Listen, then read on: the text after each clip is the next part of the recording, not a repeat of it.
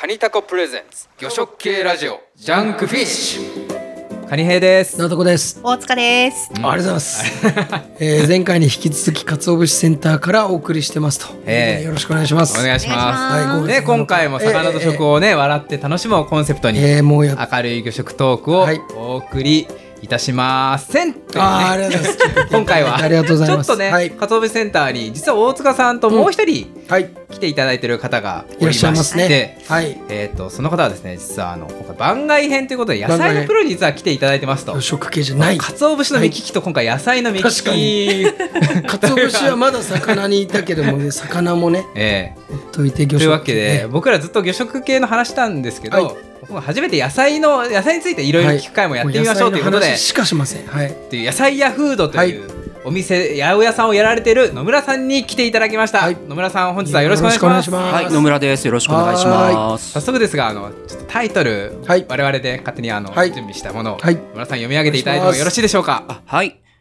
青果系ラジオ JUNK VEGE。はい、乗っ取られました。ありがとうございます。ろしくお願いします。すごいませんね乗っ取られた顔出していただいてありがたいんですけども、えー全然ジャンクじゃない美味しい青果物を販売するプロの野村さんには今何の野菜がうまいのかを教えて,、はい教えていただきますというところであございます。ははい、よろしくお願いします。お願いしはます、い、ぜひし。ます。じゃあまあ野村さんの紹介を、はい、僕の方からそうですねさせていただきたいとタコさんお願いします思えー野菜やフードさんという、えー八百屋さんのえー店主さんになりますと。はい。えっと、これ東京都大田区の雪川大塚駅の近くにある青果店ですと、えー美味しい野菜を美味しい状態でお渡しすることを大切にしており年間100件以上の生産者から直接届く取れたて野菜濃い果物そして目利きの食材素材の良さ確かさと一緒に美味しさを日々伝えていますと、えーお客さんの好みに合わせた目利きができるのが特徴ですというのがお店の説明で店主の野村さんは埼玉県のご出身、えー東京農業大学をご卒業した後、いろいろあって成果販売に携わって、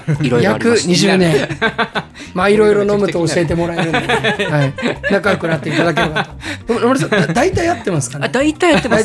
完璧です。あよかったです、ありがとうございます。これ今回ねななんでその野村さんがはい。かつお節センターに来ていただいてるかというと、タコさんが野村さん飲み友達です。ご飲み友達なんですよ飲み友達。はい、お世話になってます。いやもうこちらこそ、まあご近所ということで。せ先週も飲んでおりました。よはい。く、まあ、八百屋さんで買ったりもしてる、そうですね、はい、そういう関係性の中で、完全にご近所さんありがとうございます。ありがこちらこそありがとうございまこう僕は僕で実は野村さんの初対面ではなくすないんですよね、3年前4年前だっけ、うん。なんかそれぐらい最後にあったリアルイベント。そうですねそうですね。ああの、カニさんの。魚食系ラジオを配信する1年ぐらい前、だから4そうですね。年ぐらい前にコロナになる前ですね。えー池上駅近くで、うんうん。えー、とイサキ1週間寝かせたイサキと新鮮なイサキを食べ比べるみたいなイベントを主催した時に野村さんがいらっしゃって、はい、お客さんで。はい。来てくれて、はいでその時以来ということでお久しぶりでございます。本当久しぶりです。どうもどうも。よろしくお願いします。お願いします。カカニさんが緊張してるんでいやそういやだから全然話したことないよないんですよ。目を見ない。いやいや野菜のこと全然知らないし。何を聞けばいいんだろうっていう。ゲラジオ。ところはちょっとあるんですけれど。行きましょう。はい。はい、よろしくお願いします。よろしくお願いします。というわけで、はい。今回野村さんには、はい。あの魚食系ラジオ初の、まあ、や野菜の話をしていただくんですけれども、うん。はい。今回おすすめい今美味しい野菜っていうことで。今目の前にありますけどあはい。ね2つはい。持ってきていただいて、はい。というじゃあこの2つの野菜について1つずつ聞いていきたいなと思いますんで、はい。じゃあまず1つ目の野菜のご紹介お願いしあます。します。はい。えっと、まず一つ目は、はい。まあ、ベタなんですが、トマトです。のはい。出たあいいですね。夏の野菜といえばトマトみたいな感じあイりますメージはあるけれども。ええそう今回今5ですね。月5月そっか5月頭、はい。もうこの時期からトマトって美味しいんですかそもそも。そうですね。むしろ今の方がえ美味しいかもしれない。そうなんですか？夏はい。真っ盛りよりこそうですね。初夏っていうか、梅雨前そうですね。あ、はい。そうなんですか。あの、真冬からええ。春の、あの、乾燥した時期にはい。育ってて、あの、余計な水分が入ってないんで、うんあの、甘さとか酸味とか、はい。はっきりした、あーあー濃い味そういうになりやすい感じですね。あ逆。に夏真っ盛りは水を吸って水ちょっとみずみずしすぎる。あの量はたくさんできるんですよ。たくさん、特に大玉のトマトとかたくさん取れるんですけど、えー。あの農家さんで言うと爆発なんて言うんですけど、たくさん取れること。あのきゅうりとかトマトとか、はい。もうたくさんできるんですけど、そう。あの味としてはあの個人的には今の方がいい。かもしれない。なるほど。持ってきたトマトまたあれですね。ちょっとちっちゃいトマト。ミニトマトですね、うんいわゆる。ミニアイルミニはいそうそうそう。これまたそののポイントというかなんかうん、あの好きな。そうですね、この真っ赤なんでなんでいやカニさんがすごいあの野菜こっち見ないで。なになになになになになんかおかしか探ってる探ってる。ああすいません。そうそう、あの、そうですね、あの、まあ、ミニトマトの方がはい。糖度って上がりやすいんです。よ。あそうなんですか？あのよくまあフルーツトマトってはいうトマト売ってるじゃないですか。あれも実は大概があの大きいトマトと品種は一緒で、あそうなんですか。へあれを水分少なくして育てて、えあのこうギューって濃縮させて、うんあ育てたの出てるのがはい。フルーツトマトなんですね。あそうなんですか。はこれはもうミニトマトとして育てられミニトマトの品種で、へえー、と味が濃い、えあのもうしっかりこういう真っ赤な色になってから、はい。もいではい。宅急便で送ってもらって、すごい綺麗に全体が真っ赤っかのミニでトマト売ってるものですね。はいへええすごい綺麗な朱色がもう均一で綺麗なトマトですけれど、そうそうそう、うん。これはあの、まあ、割とあの赤い色が濃い濃くなる品種の品種なんです何の品種なんですか？えっと、これはルビーフラッシュっていう品種で、まあでもミニトマトだけで本当はい50、年間だとあそん50なあるんですか？ももっとあるぐらい。え品種がですか？50社足んない100近く多分えいろんな種屋さんとかもあの、え一つの種屋さんでやっぱ10種類15種類平気でありますんへでえミニトマトはミニトマトしか知らなかったですけどその裏にはこういう品種っていうのがそうですね。あとはちょっとややこしいのは、はい。あのブランド名と品種名って違うのでへだから品種は同じものでもはい地域によってとか農家さんによって、えつけてる名前が違っちゃったりとかしますのでへよく多分皆さんが知ってるのは例えばアイコとはいはい。か。あはい。っていうのは、あれは品種名でもあり、はい。あの買われるお客さん皆さんが知ってる、まあ、商品名っていうんですかね、うんブランド名でもあるのえで、ええ。あのアイコの話をするとはい。割と皆さん、うん。あーって話にはなるんですけど、うん。まそうそうそう、んん。その他だとええ。本当カラフルなものだと茶色だったり、あの赤くならないものだったりとか黄色もオレンジも本当にいっぱいあります。これルビーフラッシュはどういうこう系統というかどういうコンセプトのあーでもこれは本当に味が濃いでうん。糖度が高くなりやすい。でままあそれだけじゃなくて農家さんもはい。あの、まあ、味が濃くなるようにとか、ええ。あの育て方ももちろん関係するんですけど、へーさっきの話だとこうあんま水あげすぎない方が濃くなるんですか？のそうですね。ちょっと乾かせると。あの本当に見た目はい。えこれ育ってんのぐらいかれあの葉っぱが枯れてたりとか、あと一番、えー、とトマトの収穫期間って結構長いんですけど、ええ。収穫の最後の方になって、はいなんか葉っぱ水分切れてきたなぐらいのトマトがあの美味しい、うん。へうんくなったりしますね。食べてみたい。あまあたちょちょっとじゃあいただいどうぞどうてもいいですか？ぞ。はいどうぞどうぞどうぞ。食べてみましょそのまま。すいません。う緊張するな今家主の大塚さんにすすいませんすいませんいきなり食レポであいやいやいやいやありがとうございます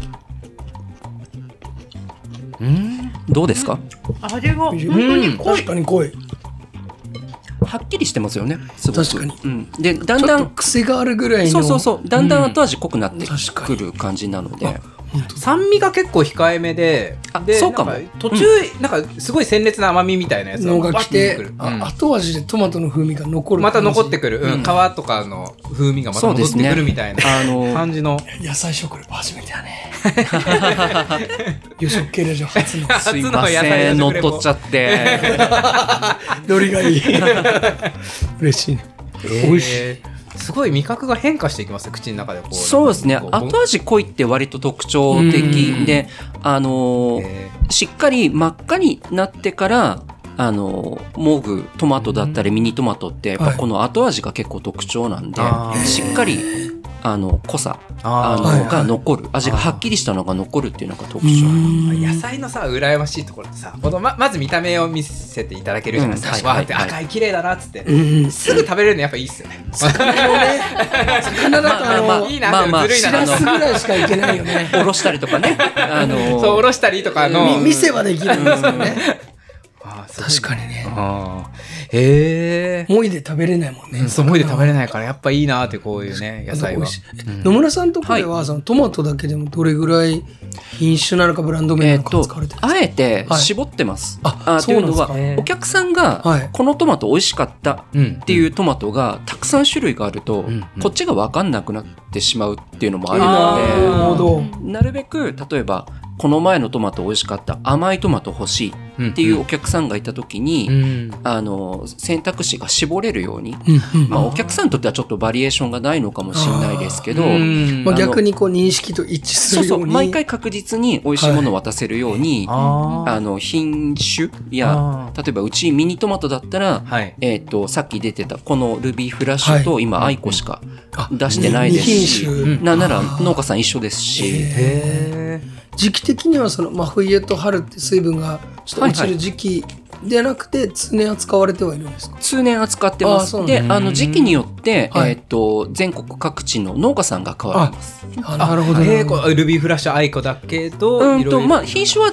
都度変わるんですけど、ええあのはい。その時々で味の濃いトマトだったり、はい。ミニトマトをあの送ってくださってます、ちなみに今日だとどこのなんですか？今日は高知の農家さんです。そうなんですへね、まあ、年間100件以上の生産者さんから仕入れてる基そうですね。本産,さ、まあ、産直って言っていいの、まあ、産産直なんですもんね。そうですね。産直で7割ぐらい野へ菜、ー。果物がありますね。まあ、さすがにあのバナナとかは無理なので、あの、そうそう、あの、送ってもらえる、ちゃんとうんそうそうそう、もので、輸入ではい。へー。面白いなこのハンドリングも大そうですね。そうあのいいこと言った生だ産者さんのハンドリングっていう言い方してる。ハンドリングって新鮮ですね。そう。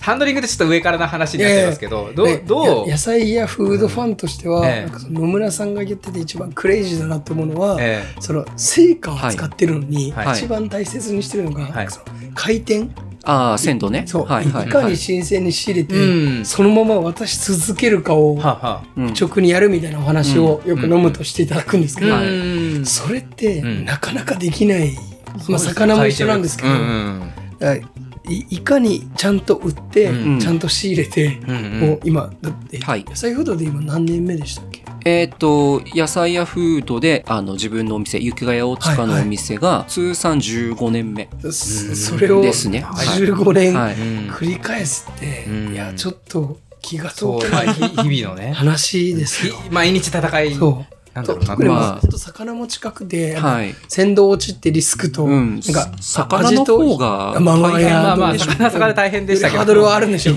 今はちょっと離れちゃいましたが、うんえー。いつからこの野菜仕入れようかなとかってどうされてるんですか？えっ、と、今ありがたいことに、ええ。1年大体スケジュールが埋まってるので、うんうんそれ以外の、まあ、時期だったり、うんうんうんえーあるいは農家さんがはい。別の,、あの農家さんを紹介してくださったりで、ええ。おかげさまで、ええ。あのまあ、1年いろんな野菜だったり果物だったりを販売できてますね。もう。じゃあこの野菜はこの時期はこの農家さんみたいのがある程度もうある程度。決まってきた、ある程度あります。十何年もやられたらだんだん決まってきますもんうん。そうですね。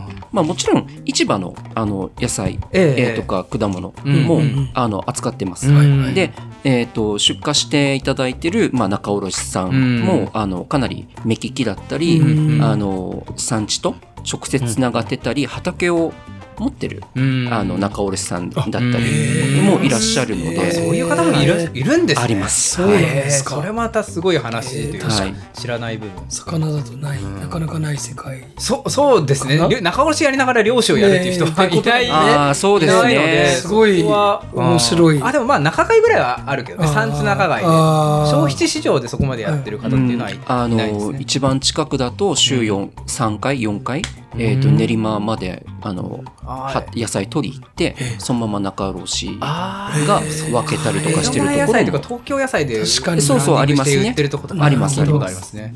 えーミニトマトでだいぶ掘りましたもう一つ持ってきていただいてて、あはい。二つ目お願いですか？はい。えっ、と今、えー、とアスパラガスはい。がおすすめです、おーアスパラガス。いや大好きアスパラガス。めちゃくちゃうまそう。美味しいアスパラガス今あの、初夏なので、はい。あの生産者と取れたて、はい。鮮度うん。で、うん。味がもう格段にはっきり出る分かりやすい品目が多いんですね。逆に差が出る時期なんですか？そうそう。今だったら、うんあのスナップエンドウとか、うんそら豆とか、はい。今日持ってきたアスパラガス、はい。でもうちょっと入って6月になると、はい。まあ、ヤングコーンとかあまあ、その後もちろん出てくるトウモロコシとか枝豆。あたりはあの本当に畑で茹でろって言われてるぐらい、うん。あの鮮度が大事。味が、あの濃さが出在てくる。庫性が低いというか、うんそういう野菜そうそう時間が経っちゃうととやっぱ味が薄まったり、はいはいはい。皮が硬くなっちゃったりするああのものが多いですね。そうなんですね。なんかそこら辺もいまいち野菜の鮮度についても、うん。正直そんな意識したことはなくて、どなんとなく季節感があったら、スーパー並んでたら買おうかなっていうのも、うん。うん。そういう感じの選び方とかも、あとはちょっとやっぱ、もう本当申し訳ないですけど値段で見ちゃったりとかして。まあそうですね。まあ旬のものあのたくさん出てくるものって基本的には安いので、うん。あの全然間違ってないと思います。えー。はい。えーこれアスパラはその鮮度ってなるとこうど野菜の鮮度のそのタイムラインってどどんな感じなんですか？アスパラはこう取ってからうんあのう。ちの場合はあの農家さんから直接もう取れたて送ってもらうお店なんで、うんあの宅急便のえー。日数だけなんで。あその路路地で釜で買ってから基本的には当日出荷当日で出荷まああるいは翌朝、翌日出荷、で今日持ってきたアスパラ北海道の農家さんからなんですけど、えー、と収穫してはい。箱詰めして、はい。翌々日でえークール便で届いて、であのお店で売る当日翌日だったらもうほん。と皮むきなしぶつ切りだけで茹でたり炒めたりでもうそのまま召し上がります。へえアスパラって結構皮の筋が気になる印象もあるんですけど、そう取れたてだったらほとんどもうあの気にしなくてそういうもんなんですか？あうんそれもやっぱ鮮度によって筋が気になる気にならないが変わってくるみたいなそうですね。あの日数経つとやっぱり硬くなってくるので、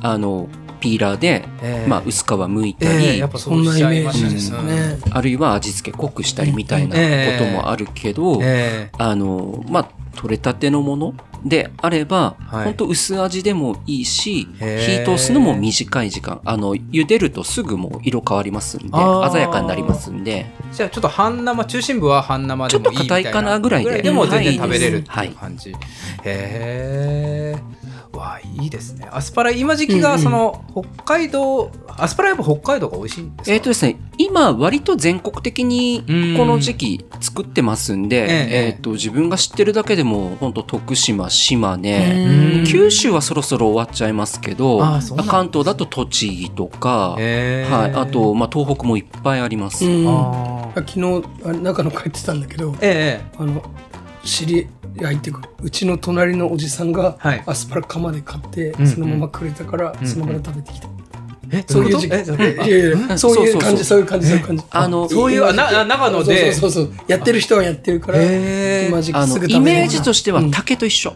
あえそういうあのまあ確かに見た目ちょっと似てますけどちあの地下の茎でつながってて、はい。ひょこって出たのをスパって買って、かじっちゃう洗ってそのまま食べる。へえアスパラも品種とかそういうのあるんですか？はあります。あありますけど、あの育て方違ったりとかまあありますね。あとは地域に合う合わない。ああのえー、と時期、えー、と暑さに強い弱いとかまあいろいろあるので、えー。こう持ってきていただいたはい。北海道のアスパラはすごいなんか大きさが立派ですよね。そうですね。今日は太いのをいぐらいのはい、持ってきました、はい、あの太さはあの農家さんが選別して選んでくれてるんで、これは割と太いタイうん。プでも全然皮の硬さとか、えー、と身の硬さ気にならずにもうほんとホクホクで食べれます、えー、大きいからってこう別にか筋がうんぬんとかそういうわけでうんまあもないんですね。日数ですねほとんどえー。北海道って、まあ、僕北海道に6年ぐらい住んでたんですけど、はい。タンポポとかすごいこうななんだ茎が長かったりあワイルドなんですね。ワイルド大きかった印象があだってだ。からアスパラもなんか北海道食べた時すごい感動したんですよ美味しくて。えー大きくて美味しくて、うん北海道だからアスパラ大きいですってわわけでもないんですか？えーとまあ、太いのもできるし細いのもできます。あーであとはまああの細い方が、はい見見た目がやっぱ本数多いので同じ 100g だったら。えーっと太いと3本、うん。もっと太いと2本、うん。で細いと本当に鉛筆みたいな、うんあー。の束になってるのはい。もスーパーで見かけると思うんですけど、うん。それはもう企画とかもあるので、はい、ーちなみに今日あの緑のものと白いものと持ってきてるものだったんですけど、ここみ品種って何て言うんですか？同じです。あ。で、えーっはいはい。はいと育て方があの暗いところで育てると、うん。あのゆっくり育って、えーっと皮の色が緑にならずに、はい。白色のまんま育って、それを取ってうんうん出すと。なるほど。日焼けしないと白アスパラになるそうそうそうそうです。そういうはい。アスパラの品種って何個かあるんですか？あこれ何えーっと、知らなかった。知いやー、10個。ああそんなあるんでアスすねパラも品種結構あります。知らへなかったー。あの同じ農園さんでも時期によって、えーといくつか分けてたりとかあとはあのその年、はい。まあ、若干流行りもあったりもするので、はい。へまあさすがにあのトマトとかミニトマトほどじゃないですけあどーはい。うんそうあの本当にそれぞれの野菜で品種ってびっくりするぐらいいっぱい。えこのまま食べても大丈夫なんですか？ーこれどうやってこれは食べ方的にはどういうがに湯がいた方がいい。えっとうん食べる一番簡単なのは、はい。もうそのまんまぶつ切りして、はい。うん。薄塩で揉んで、ん。電子レンジで1分でいいです。ああ楽。チンして食べれるあもう食べれる食べれる簡単。茹でるもんだ。から皮むいて茹でるもんだと思うんですああ、うんそうそう。あの、取れたてなら大丈夫。へえいやーありがとうございます。いえいえいえ。こう持ってきていただいた野菜の話は終わったんですけどはい。そのさっきのそのさいやその産な直してる、うんうんうん。えーはい。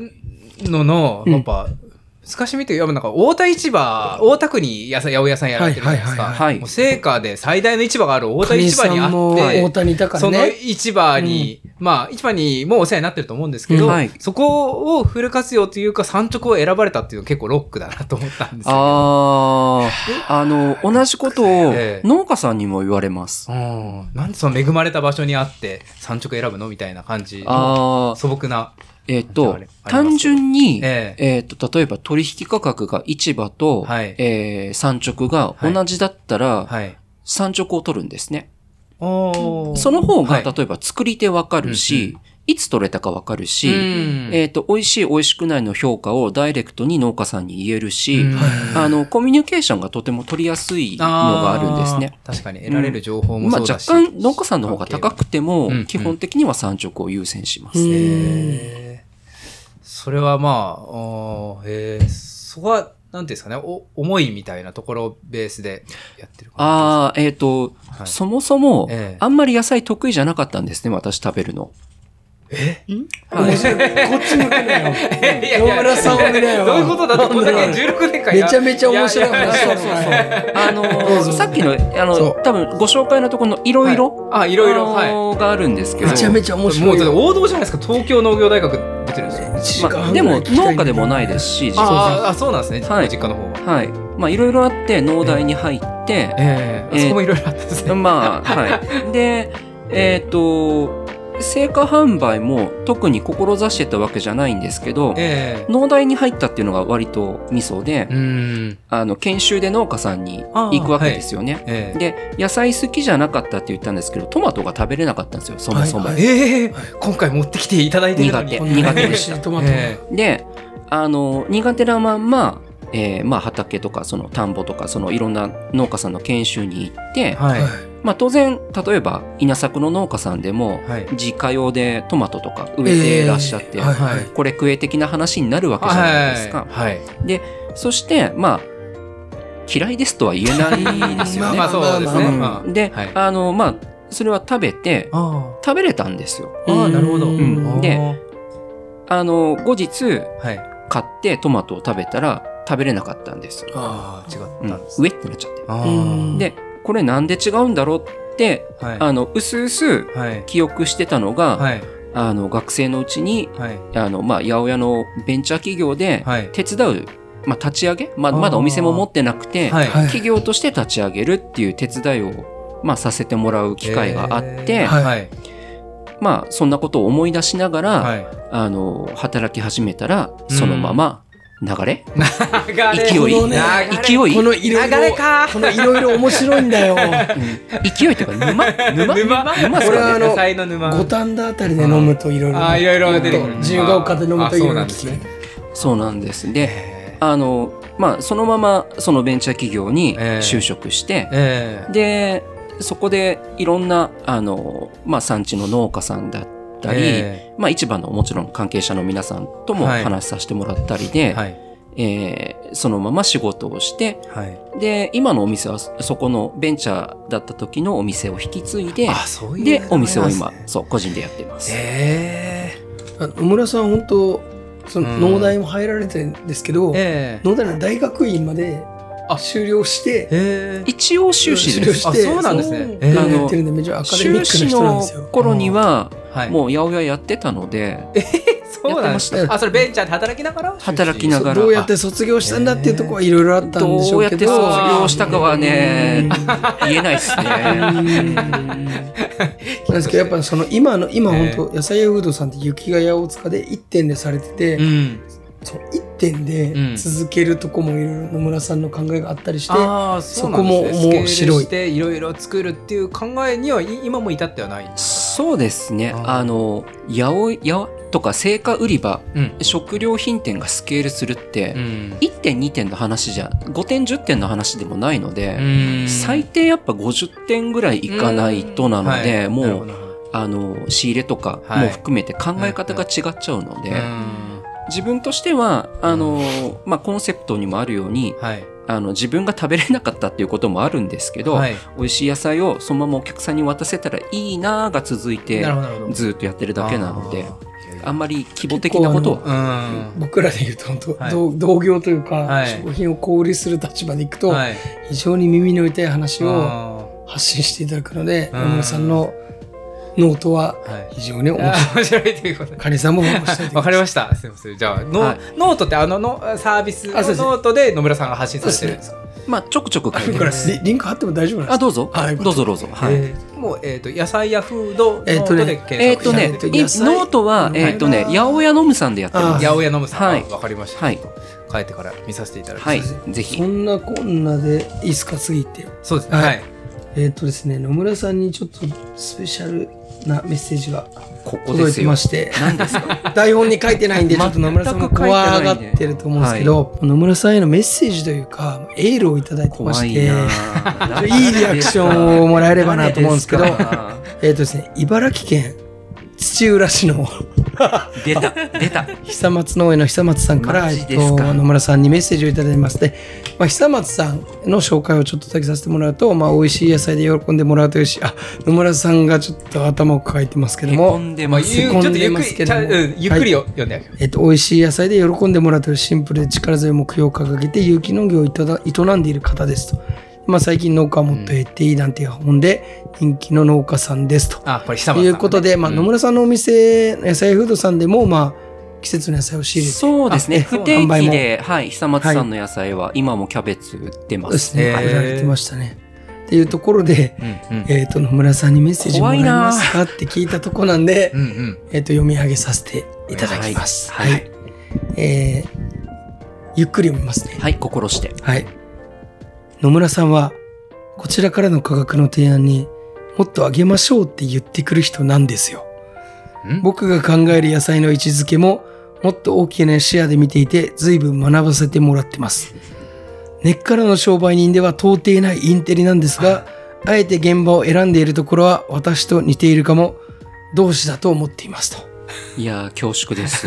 いうことでですね、あのーちょっとこう、今うちこれがうまいんだけど野村くんどう思うみたいな感じでうんもらおうかなと思ってたら、結構濃厚なメッセージをいただいたんで、はい。ワンセン、びっくりいそう、一文ずつもらい、触れたいんですけど、はい。泣く泣くちょっと絞らせてもらうはい。と、はい。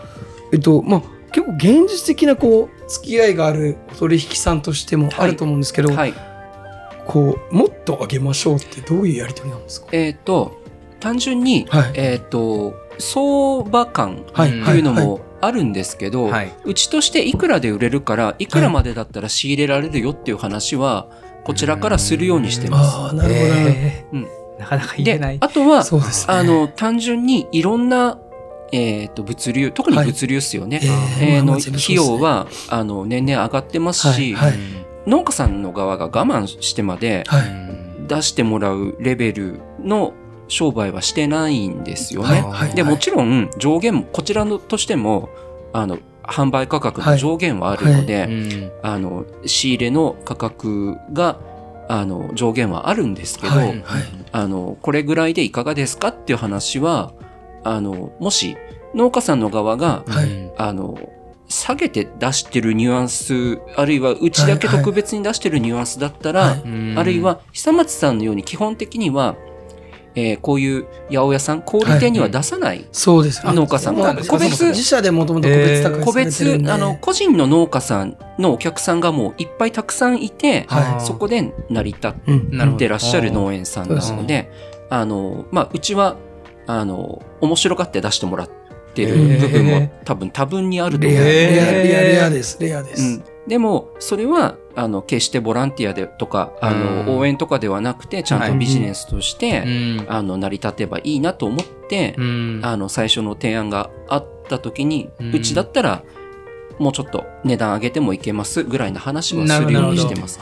これちょっと突っ込んでいいか若干僕もこのメッセージもらってもら迷ったんですけど、なんかその、野村さんが思う久松さんの見積もりは、こう、試されてるとか思うこともあるんですか？いや ないないないない。あそれはないですよない。うん。でもこの野村さんの、うん。あの、許容できる値付けからもうちょっといけるよっていうで話。あとはあの初回が届く物が届くまでが、はい。あのいくらで売れるかこっちがわからないじゃないですか。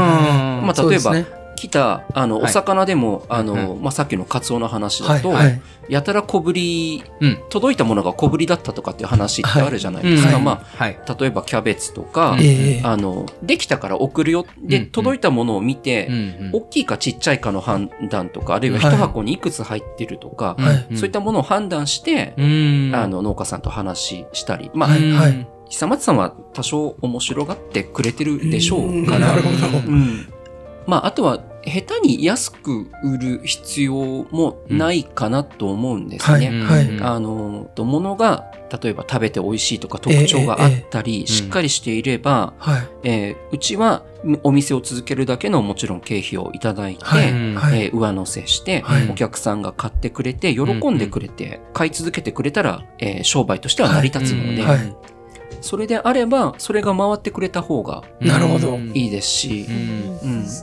なんか僕らもその、まあ、カニさん前職専業で、僕も加工品とか見るバイヤーですけど、うん。なかなかそう言えないそうまあなんか話をお話を聞いていてあの本郷で魚屋をやってる、ね、あ砂尾水産。水産の荒木さんとすごく考え方が近いというかやっぱその生産者のことも考えられながらまあななんだろうだからまあまあでもえ悲しいことに悲しいこと。うちうちの、ええ。うん。えー農家さんの出荷うん。でうちが引き取るだけでは農家さんの生活ってもちろん成り立たないですから、そうですね、はいまあ、そういうことも含めると、うん。それは農家さんの出し先としていろんな、あのクラスターがあって、はいはい。そのうちの一つがうち、うん。なるでうちもうん。それは自覚して商売はしてるつうもり、ん。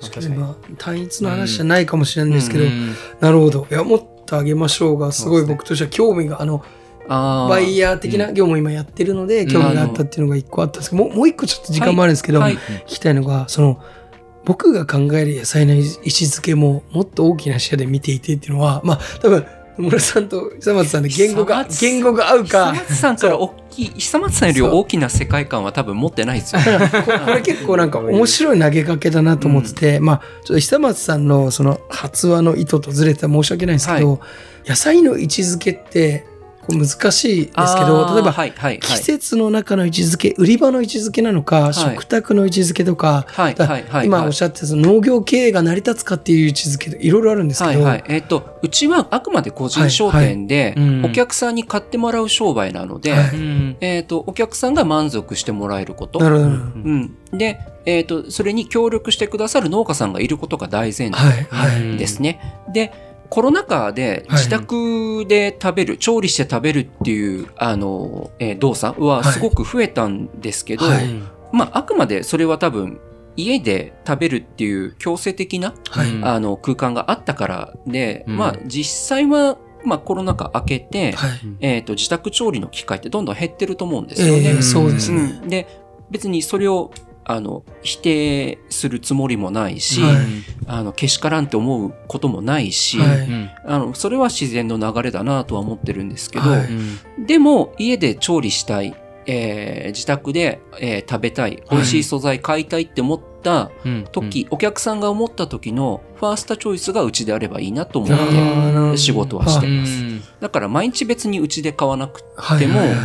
あの、気に、気になった時、誰か、えっ、と、迎えて、うん。えーなんか振る舞ったりする時とか、うん。あるいは、全部の野菜買わなくてもトマトだけはうちで買うとか、うん。そういう方が野菜やフードを使ってくれたらいいなと思って仕事してます。まあ位置づけっていうと難しいですけど、まあ、あくまで野村さんとしてはその購入してくれるお客さんを見てまずは、まあ、まあ物事を考えてるってところが今のそう話でですね。うんはい。ですしまあ無理強いもしないし、まあ、野村さんよくまあ Facebook とかノートで言います。けど、無理強いはしないんだけど、うん。まあ、経営してる側からしたら痩せ我慢だよね、それ。はいやいや。おそらくね。このバランス感覚すごい難しいなと思うんですけど、なるほど。まあ、でも、個人商店だからできる仕事、これは。うん。いやあーすごい。あの、カニさん、タコさんみたいな、うん。あの、本当いっぱいのお客さんとか取引先とか業者さんとう、ん。あの、仕事をしてる人の方が、うん。あの、なんだろう、社会貢献度は高いよ。いやいいやいやいや。いやいやいやなんか僕らもサプライチェーンを一旦をつないでる側的にはなんかやっぱやれないこととかやっぱあるわけでそこの々感じるそこをちゃんとつなげてる人たちを逆に僕らプライベートで大事にしないといけないんだろうなとかはやっぱ思うところはうんうんありますよね。さっき、まあ、前回出てくれたその太鼓の大塚さんだと宮下勝夫施設さんとか、そのた多分い一社でだ誰か一社を賄って救うとか難しいんですけど、ね。なかなかそれをやりきるとかやり続けるのって難しいんで、うん。まあ、それをやるのがなんかこ古典あのこ個まあ人の。個人の、店のなんかやれるすごいいいところだし、だから難易度高いなと思うんですけど。うん。そうですね。そう。まあ本当ねなんかい,、ろんなサプライチェーンというかいろんな流通があまああもちろん。あったはい方がいいみたいなところでいくと、そうですねもうそこのね最前線でうん。日々戦われてるうん。野村さんにはもうすごいなといやいやいや、ええ。あの、単純に、えあの、まあ、あの例えばスーパーさんとか量販店さんとか、うん。まあ、コンビニとか、えうん。でもまあ野菜って買えるじゃないですか、うん。ええカット野菜とかも売ってるし、そうですね。はい。でもまあうちに来てくれる理由があったら、うん。その方が楽しいじゃないですか、うん。うん。もう本当それだけ。いや雪ヶ谷大塚の人羨ましいですねめだから。ちゃめちゃ。ありがとうございます。単純に。僕のん。タコ家で言うと、僕は友達を家に呼ぶときに野村さんちの野菜買ってるんいですよ。やそうなりますよね。やっぱなんか特別な時ああのだった時に。あのあん。ま毎日行ってないんですけど、はい。たまに行く時っていうのは、うん。野村さんのとこで売ってる加工食品とかって、うん。この辺だと野村さんのとこだけしか買えないからあ買うとか決め打ちしてるとかあってあっていう意味で刺さってるかはもそうそう恵まあのれてるな野菜とか果物買ってうん。外さないって結構大事大事かなと思うので、うん。で買ったけど外れてた残念うんって思っちゃうことってうん。割と一般的な売り場で多いと思うんですよ。うん。でそれって意外とうん。値段って関係ないんですよ。そうなんですよ。いや安くても。安いのものを買ってうん。美味しくなかった、うん。あるいはちょっとふ古かったり、特売で売ってたりなんかする,、はい。するものとかってまあたまにあるんですけど、うん。買ったら美味しくなかったのよねっていうお客さんの愚痴は、うん。あの他のいろんな売り場でえーのお話は聞きます。であのうちはなるべくそういうことはないように、うん。まあ、値段もある程度高い値段うん。取りますけど、はいはい。外さない。まあそれが目利き。それは大事にしてます。うんはい。目利きですわ。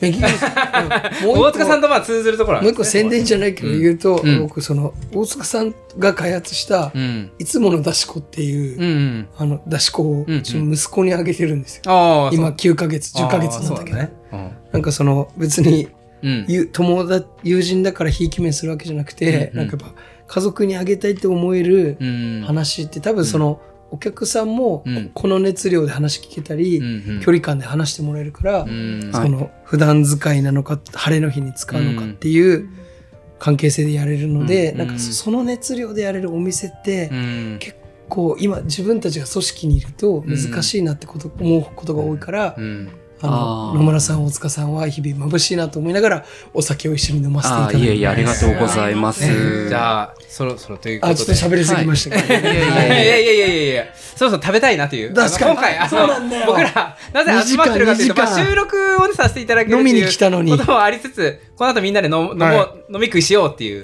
はい。目の目の前に大塚さんが持ってきてくださったガンモとかこのアスパラたちもね野村さんね。あーはい。じゃあちょっと締めましょうか。はい。すみません。じゃあ最後にご宣伝とあればあお願いします、えっ、とですね、えっ、と、毎日の入荷情報は、えーはい。インスタグラムやさいやふうどではい。検索していただければ、えっ、と、ヒットします。はい。えーあとは、先ほど、えータコさんや大塚さんが熱いと言っていたノートも、えーちょこちょこ更新してますので、激アツですね。激アツです。はいこのノートは見てみてください。えええノートが、えっと名前が何でしたっけ？あはい、えっと、八百屋、えー、八百屋のむさん名義で、はい、ちょくちょく書いてます。八百屋のむさんですね。八百屋ノムさんいや、帰ったらぜひチェックさせていただきたいどうしよう、と思います。暗いとかって言われたら。えいやー暗いですかやや割とマグママグあ、マ真面目。ふつふつとしてるあ、あそういうふ。つふつとあの、青い炎タイプ。そうそうそうあ青い炎あいい温度が高い読んでみてくださいはいすいません、野村さん、本日はありがとうございました。ありがとうございましたありがとうございました皆さんありがとうございましありがとうございまたし。た。